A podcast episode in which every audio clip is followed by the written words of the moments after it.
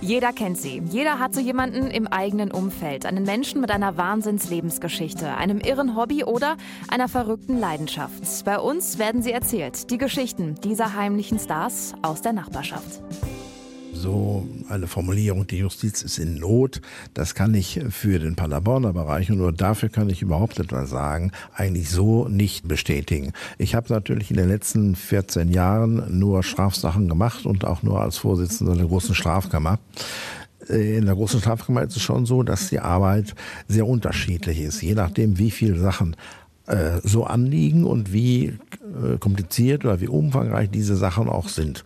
Äh, natürlich, wenn man an die letzte große Sache denkt, dieses Bossebauernverfahren, das war natürlich schon erheblicher Stress, weil einmal diese Sache musste vorbereitet werden und die anderen Sachen liefen natürlich auch. Das heißt ja nicht, dass man automatisch eine Entlastung bekommt, wenn so ein dickes Verfahren einem bevorsteht. Aber nun zu sagen, die Justiz ist in Not, das kann ich für die Paderborner Verhältnisse so nicht sagen. Wie gesagt, ich muss mich ein bisschen beschränken auf den reinen Bereich des Strafrechtes. Im Zivilbereich sieht das natürlich so ein bisschen anders aus. Da habe ich auch immer gehört, dass die Zahlen angestiegen sind und dass insbesondere auch die Sachverhalte und auch das Rechtliche schwieriger geworden ist. Das muss man ja auch sehen. Das, was in der Öffentlichkeit ja immer Staub aufwirbelt, das sind die Fälle, wenn also Schwerkriminelle Leute, die angeklagt sind wegen Mordes oder wegen Totschlages, dass die aus der Untersuchungshaft entlassen worden sind, weil eben diese Frist, die man braucht, um das Verfahren zu Ende zu führen, bis es den zur Verhandlung kommt, wenn diese Frist, die ja nur sechs Monate beträgt, wenn die überschritten worden ist. Das sind Dinge, die in der Öffentlichkeit sofort Staub aufwirbeln. Und in diesen Fällen lag sicherlich eine gewisse Überlastung vor. Woran das jetzt im Einzelnen liegt, ist für mich schwer zu beurteilen. Wir hier in Paderborn haben solche Fälle nicht gehabt. Wir wussten natürlich auch, wenn so ein Verfahren wie etwa Bostelborn kam, man muss sofort ranklotzen, sehen, dass man die Akten durcharbeitet. Die waren ja sehr, sehr umfangreich. Die Mautkommission in Bielefeld hatte es sehr umfangreich ermittelt, über lange Zeiten hinweg. Und das musste auch alles gesichtet werden, bevor man sagen kann, wir übernehmen dieses Verfahren und wir machen auch eine Hauptverhandlung in der Sache. In dieser konkreten Situation kann man natürlich sagen, dass man sehr, sehr belastet ist. Aber ich sage mal, so eine punktuelle Belastung, vielleicht noch eine punktuelle Überlastung, da würde ich nicht sagen, dass dann die Justiz in Not ist. Jedenfalls, wie gesagt, ich muss mich beschränken hier auf Paderborn. Das mag woanders ganz anders sein. Und man hört natürlich auch so Geschichten aus Münster oder auch im Ruhrgebiet. Da ist es vielleicht auch insgesamt etwas anders. Hier, Paderborn ist nun mal der ja, doch eher ländlich strukturierter Raum. Da ist vielleicht auch, ich sag's mal so, die Welt ist so ein bisschen in Ordnung. Wozu führt denn eine so hohe Belastung, wenn die auch nur punktuell hier in Paderborn auftritt? Äh, zum Beispiel bei Ihnen äh, war das so, dass Sie schlaflose Nächte hatten, zum Beispiel in diesem Bosseborn-Verfahren, oder konnten Sie da dann einfach von Ihrer langjährigen Erfahrung zehren? Also schlaflose Nächte, das kann schon mal gewesen sein. Wobei das allerdings nicht daran gelegen hat, dass das Verfahren so umfangreich gewesen ist, sondern das hat daran gelegen, dass sich im Laufe dieses Verfahrens Schwierigkeiten herausgestellt haben, die man so nicht prognostizieren konnte. Ich erinnere an diese Situation, dass wir den Sachverständigen oder einen Sachverständigen auswechseln mussten. Das führt natürlich schon zu etwas schlaflosen Nächten, wenn man nicht ad hoc sagen kann, wie man damit jetzt umgehen kann. Es wäre ja denkbar gewesen, wenn wir also keinen anderen Sachverständigen gefunden hätten, dann wäre möglicherweise das ganze Verfahren Verfahren geplatzt.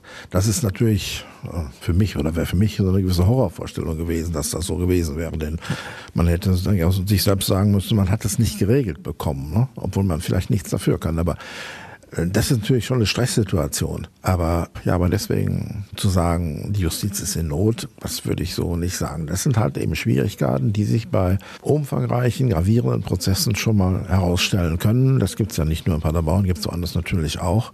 Und es gibt ja auch immer dann mal Fälle, dass so ein Verfahren platzt. Das ist etwas, was einem sehr unangenehm ist. Manchmal kann man vielleicht was dafür, aber es gibt auch Fälle, wo man persönlich nichts dafür kann. Wenn die Verhältnisse nun mal so sind, dann muss man damit auch leben. Aber nochmal, Justiz in Not kann ich für mich persönlich jetzt so nicht sehen. Dass man schon mal schlaflose Nächte hat, ich glaube, das wird es in jedem Beruf mal geben, wenn man echt eine echte Stresssituation hat. Das ist mal einfach so. Warum dauern denn einige Verfahren eigentlich so lange? Sie sagten gerade selbst, das zieht sich teilweise sehr in die Länge, auch hier in Paderborn über Jahre teilweise. Und das ist für einige Bürger, glaube ich, sehr schwer nachvollziehbar. Woran liegt's? Also wo ist der Kasus Knacktus, dass man sagen könnte, da ist vielleicht auch noch ein bisschen Spielraum, um das abzukürzen? Oder würden Sie auch im Nachgang sagen, es gibt Verfahren, die brauchen einfach diese Länge? Also natürlich gibt es Verfahren, die diese Länge brauchen. Wenn ich abstellen kann auf dieses Bosselmann-Verfahren. Das war natürlich extrem umfangreich. Ich meine, so über 3000 Blatt Akten waren es gewesen von der Mordkommission in Bielefeld, die ja sehr umfangreich ermittelt haben. Das muss eben alles gelesen werden. Das ist das eine. Und dann kann man natürlich sagen, so aus der Sicht der allgemeinen Bevölkerung, naja, die eine Angeklagte hatte doch im Grunde genommen alles gestanden. Das war doch eigentlich von Anfang an klar. Klar kann man vielleicht sagen, in dem Sinne, dass man sagt, da sind zwei Frauen zu Tode gekommen. Das ist schon richtig. Aber für uns war ein ganz wesentlicher Aspekt die Frage, wie ist das Verhältnis gewesen zwischen diesen beiden Angeklagten, die ja sehr, sehr unterschiedlich sind. Die Frau ist sicherlich sehr intelligent, was man bei dem angeklagten Mann nun gar nicht sagen kann. Und es ist halt eben die Frage, von wem ging die Initiative zu diesen Dingen aus, wie ist es überhaupt dazu gekommen. Das herauszubekommen war für uns ein ganz wesentlicher Gesichtspunkt und deswegen ist auch sehr umfangreich verhandelt worden. Wir haben auch alles das, was eben die Mordkommission ermittelt hat, für die war es ja auch von Bedeutung, wie ist das Verhältnis zwischen diesen beiden Angeklagten. Das alles wollten wir oder mussten wir in den Prozess einführen, mit der Konsequenz, dass das Ganze natürlich sehr lange gedauert hat.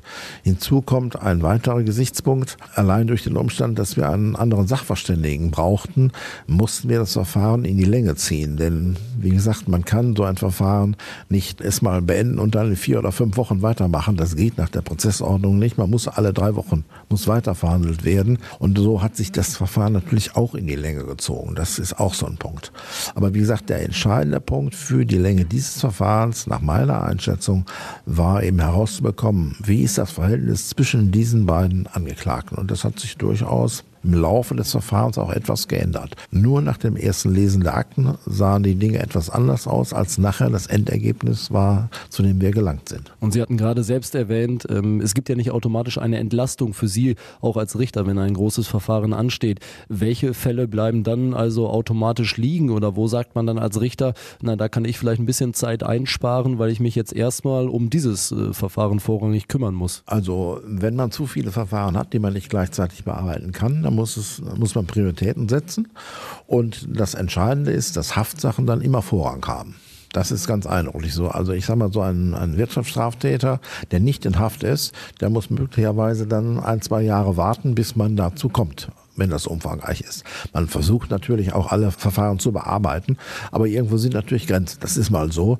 Man muss ja auch sehen, man, alle Sachen müssen ja verhandelt werden, müssen Verhandlungsverträge dafür zur Verfügung stehen und irgendwo sind eben Grenzen und dann kann man das halt nur so machen. Ne? Natürlich jeder Angeklagte, das kann man ja auch nachvollziehen, hat natürlich das Bestreben, ich will sehen, dass mein Verfahren erledigt wird. Ich will wissen, was da unterm Strich bei mir rauskommt. Und wenn man ein, zwei Jahre warten muss, dann ist das natürlich auch nicht schön. Aber äh, was anderes kann man nicht machen. Denn Haftsachen sind in jedem Falle vorrangig. Ich habe eben schon erwähnt, diese sechs Monatsfrist, die ist bindend. Daran führt kein Weg dran vorbei und sagte ja schon hier in Paderborn, wir haben es immer geschafft, diese Frist einzuhalten. Andere Möglichkeit gibt es nicht. Wäre denn vielleicht eine Möglichkeit, dass man sagt, ähm, es müsste mehr Richter insgesamt geben, dass die Gerichte besser ausgestattet sind oder die einzelnen Kammern? Also es kann natürlich nie schädlich sein, wenn man mehrere Kollegen hat, die in Reserve so quasi stehen. Es ist so, ich hatte eben schon erwähnt, erwähnt, ich bin seit über einem Jahr in Pension. Kurz bevor ich in Pension ging, war es in der Tat so, dass dem Landgericht in Paderborn auch weitere Richter zugewiesen worden sind, auch Vorsitzende Richter,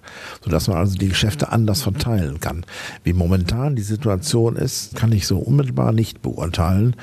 Das hängt natürlich auch immer damit zusammen, dass man im Augenblick, soweit ich das weiß, keine Großverfahren hat, die einen richtig beanspruchen.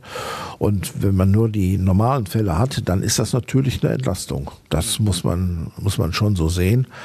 Wobei es natürlich auch immer eine Frage ist. Also es wird sicherlich nicht so sein, dass Richter da sitzen und den ganzen Tag müssen nur Däumchen drehen, weil nichts zu tun ist. Das kann es auch nicht sein. Ne? Und es ist natürlich auch so, wenn dem Gericht, ich sag mal jetzt zwei Stellen, zwei zusätzliche Stellen zugewiesen werden, ist das Begehren natürlich der Zivilisten im Zivilbereich auch groß. Die wollen natürlich auch etwas von dem zusätzlichen Kuchen abhaben, dass sie ihre Geschäfte auch besser verteilen können.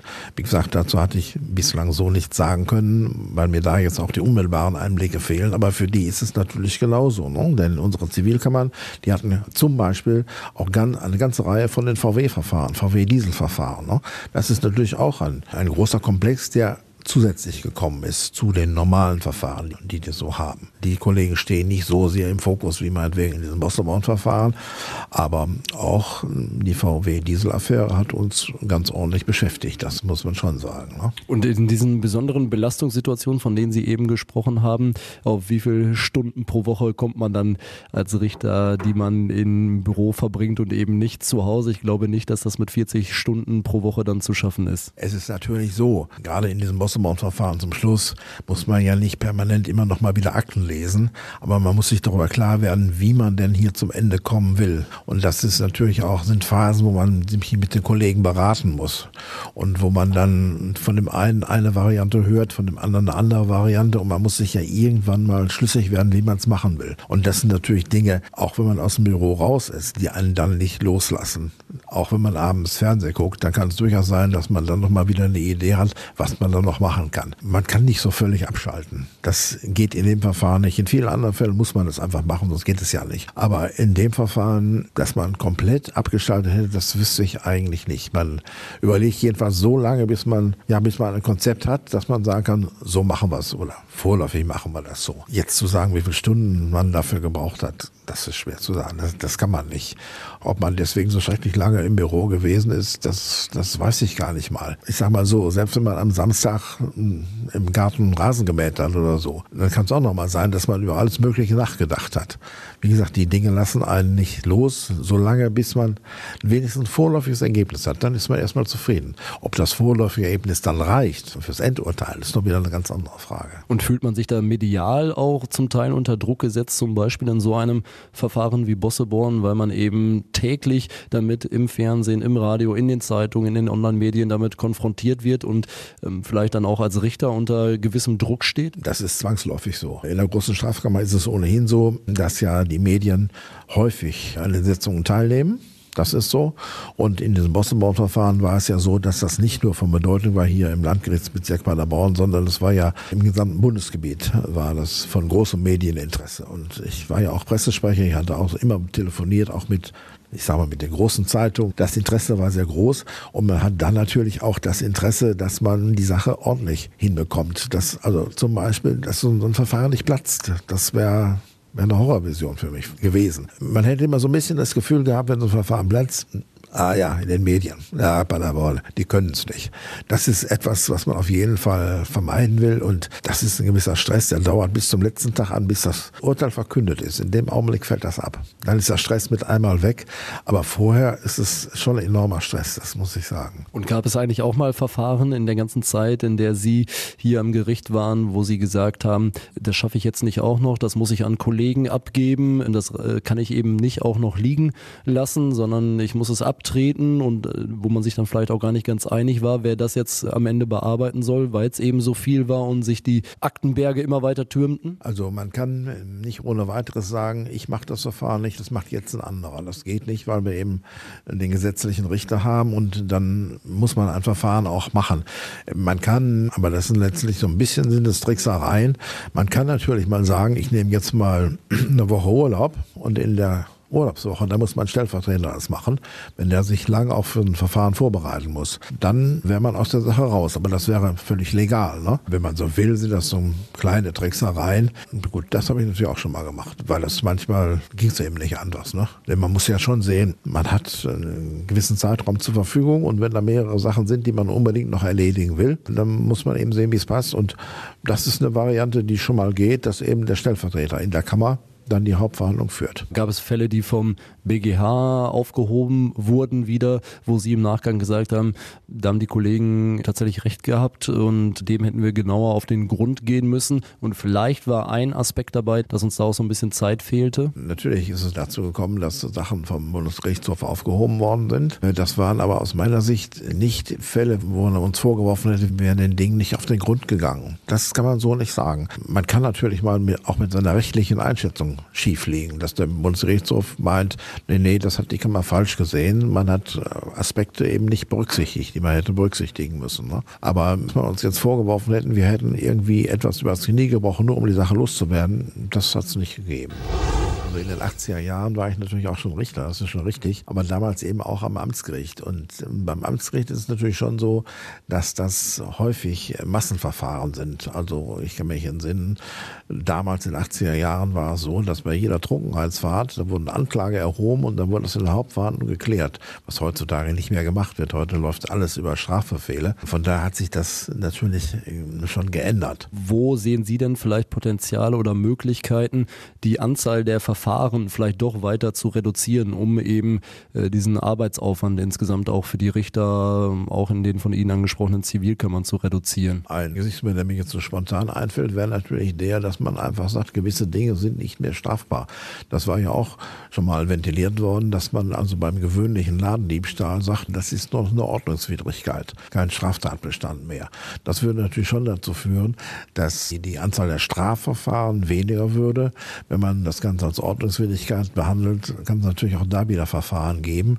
Aber die sind natürlich nicht ganz so aufwendig, als wenn man jetzt ein Strafverfahren hat. Ansonsten denke ich, ist es alles schwierig, Verfahren noch zu beschleunigen. Und wenn wir nochmal auf die Ladendiebe zurückkommen, was Sie gerade sagten, traut sich der Gesetzgeber vielleicht an so eine Änderung auch nicht zwingend direkt ran, weil das auch eine unpopuläre Meinung möglicherweise in der Bevölkerung ist, dass die Menschen draußen eben sagen, äh, wenn jemand klaut, dann muss er doch auch mal hinter Schloss und Riegel, wo Sie vielleicht sagen würden, das ist aber im Vergleich zu anderen Straftätern dann doch eher in Anführungsstrichen eine Lappalie? Ich denke schon, das ist ein ganz wesentlicher Gesichtspunkt, nämlich die Akzeptanz von solchen Änderungen gegenüber der allgemeinen Öffentlichkeit. Denn das ist, glaube ich, schon so, dass jeder denkt, wer einen Ladendiebstahl begeht, der macht das ja vorsätzlich. Es ist ja nicht ein Versehen wie, was weiß ich, irgendein kleines Delikt im Straßenverkehr, wo ja immer nur Fahrlässigkeit vorliegt. Ne? Das glaube ich schon, dass die allgemeine Bevölkerung meint, so etwas muss bestraft werden. Das kann nicht anders sein. Und das ist für die Politik natürlich auch ein wesentlicher Gesichtspunkt. Ich persönlich würde auch sagen, also vorsätzliche Straftaten, bei denen auch andere geschädigt werden, das ist ja auch ein wesentlicher Gesichtspunkt. Ne? Solange wie nichts passiert, ist es auch noch nicht mal so tragisch. Ich denke schon, dass das ein Punkt ist, wo das Strafrecht eingreifen muss. Aber dann hätte man die Zahl der Verfahren weiter nicht reduziert. Was wären denn vielleicht noch andere Möglichkeiten, wo Sie sagen, da haben wir so viele Verfahren gehabt, da haben wir immer wieder Verfahren, auch auch da könnte man vielleicht nochmal reduzieren. Ist das zum Beispiel in Richtung äh, Betäubungsmittelverfahren oder noch in ganz anderer Hinsicht? Die Betäubungsmittelverfahren, das ist natürlich immer wieder äh, Thema. Vor allen Dingen, also nicht bei den großen Dealern. Ich glaube, darüber hm, herrscht allgemeine Einigkeit, dass äh, da das Strafrecht eingreifen muss. Das ist schon klar.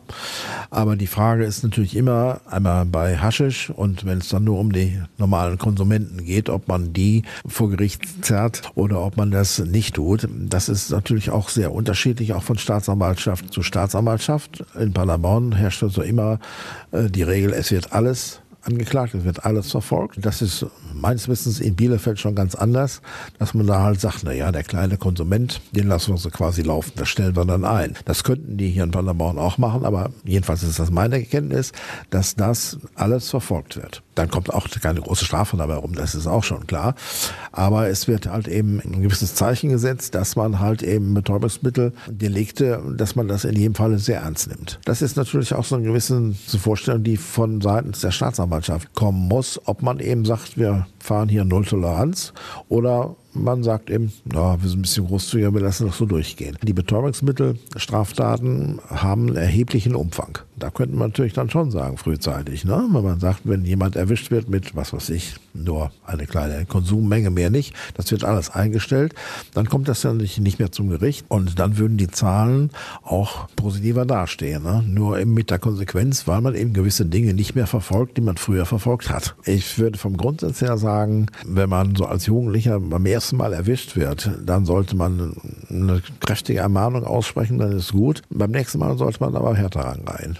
Also ein kleines Delikt hat man frei, aber dann muss man zuschlagen. Haben Sie eigentlich auch mal Kollegen erlebt, die an dieser Arbeitsverdichtung oder an diesen vielen Verfahren in Anführungsstrichen zerbrochen sind, die es einfach nicht mehr geschafft haben, die ganzen Verfahren hintereinander zu bekommen? Und äh, mit zerbrochen meine ich nicht, dass äh, die freiwillig gekündigt haben, sondern dass man ihnen einfach angesehen hat, äh, dass eine permanente Überbelastung vorherrschte? Also gehört habe ich davon natürlich schon, das ist wohl richtig. Ich weiß auch, dass es bei der Staatsanwaltschaft Fälle gegeben hat, wo die Kollegen eben mit der Arbeitsbelastung nicht mehr klargekommen sind, dass man also irgendwann mal in den Zimmern äh, Aktenberge gefunden hat, die nicht bearbeitet worden sind. Solche Fälle hat es natürlich gegeben. Was aus diesen Kollegen geworden ist, kann ich jetzt so nicht sagen, aber es gibt immer auch mal Fälle, wo eben, also Staatsanwälte oder auch Richter letzten Endes aus dem Dienst entfernt werden müssen, weil sie eben mit der Arbeit nicht fertig werden und dann eben Sachen nicht bearbeitet werden, mit der Konsequenz eben, dass auch Dinge eben einfach nicht zum Verfahren kommen. Das, das kann auch alles nicht sein. Aber wie denken Sie über solche Fälle? Haben Sie eher Mitleid? Äh, sind Sie enttäuscht? Also die Fälle, an die ich mich so entsinnen kann, da habe ich eher mit den Kollegen Mitleid. Es kommt da immer ein bisschen darauf an, weshalb man dazu kommt, dass man Akten nicht bearbeiten kann. Es kann einmal sein, dass es so schrecklich viele Akten sind. Dann kann es aber auch sein, dass Kollegen eben nicht, ich sag mal, so ein bisschen entscheidungsfreudig sind, dass sie halt die Akten gelesen haben und wissen nicht so recht, was sie daraus nur machen sollen. Das ist ja durchaus denkbar. Ne? Manche Leute sind entscheidungsfreudig, die sagen, oh, so völlig klar ist mir das erst nicht. Ich klag einfach mal an. Fertig, lese die Akte weg. Das ist auch nicht das Optimale, aber eine Variante, wie man damit fertig wird. Und andere können sich dann eben nicht entscheiden, weil sie sagen, ich will ja niemandem Unrecht tun. Das sogenannte Fensterakten, ne? die erstmal auf die, auf die Fensterbank gelegt werden und dann liegen sie dann erstmal. Und wenn sie da erstmal liegen, ist es ja auch gefährlich, weil die Gefahr groß ist, dass sie da über längere Zeit liegen bleiben. Also die tun mir eigentlich eher leid. Gab es eigentlich auch Verfahren, wo Sie mehr mitgefühlt haben persönlich und dann vielleicht auch jetzt im Nachgang zugeben, ähm, da habe ich etwas mehr Engagement reingesteckt in diese Verfahren, weil es mich persönlich betroffen gemacht hat als in andere Verfahren? Viel Arbeit hat man natürlich schon in dieses Wasserborn-Verfahren gesteckt, gerade weil es eben darauf ankam, das Verhältnis zwischen diesen beiden Angeklagten herauszubekommen und dann auch zu sehen, wieso die angeklagte Frau überhaupt in diese Situation gekommen ist. Denn die kam ja aus ganz honorigen Verhältnissen, sage ich mal. Auf so einem Bauernhof ist sie groß geworden, das lief alles super. Und dann lernte sie halt diesen Mann kennen und dann lief alles aus dem Ruder. Das ist natürlich schon ein, ein Verfahren gewesen, wo man ja mehr Energie reingesteckt hat, wo man auch viel länger drüber nachgedacht hat, wieso kann das so sein oder was ist da schiefgelaufen, was hätte äh, anders laufen müssen, um diese Frau auf einen vernünftigen Weg zu bringen. Ne? Das gab's schon. Ist aber im Augenblick so der einzige Fall, der mir so in Erinnerung ist. Und was können Sie da jüngeren Kollegen, die jetzt Nachfolger von Ihnen werden, empfehlen, dass Sie sagen, so macht man es dann eben einfach mal fertig und dann bringt man das Verfahren auch mal zum Abschluss? Gibt es da Tipps, die Sie weitergeben können? Also man muss in jedem Fall den Sachverhalt ordentlich ermitteln, das ist das A und O. Und bei der rechtlichen Einordnung, man muss halt eben die Rechtsprechung analysieren, was es vom Bundesgerichtshof für Urteile gibt zu den einzelnen Problemkreisen. Wenn man sich dann das ordentlich überlegt hat, dann muss man das auch so machen. Man darf nicht in panischer Angst davor, dass möglicherweise das Oberlandesgericht in Hamm oder der Bundesgerichtshof irgendein Urteil mal aufhebt, darf man nicht dazu kommen, dass man alles liegen lässt und sagt, kann ich mich nicht entscheiden, da warten wir, legen wir die Akte erstmal wieder auf die Fensterbank. Das darf nicht sein. Also von Richtern wird schon eine gewisse Entscheidungsfreudigkeit auch verlangt. Sonst wird man mit der Arbeit ja nicht fertig. Ne? Viele Kollegen beim Amtsgericht, die ja viel, viel mehr Fälle haben, denen wird ja auch gesagt, ist doch egal. Hauptsache ihr entscheidet. Wenn einer meint, es ist nicht richtig, dafür gibt es die Berufung. Mehr Geschichten und Infos rund um das Projekt gibt's auf ausdernachbarschaft.de.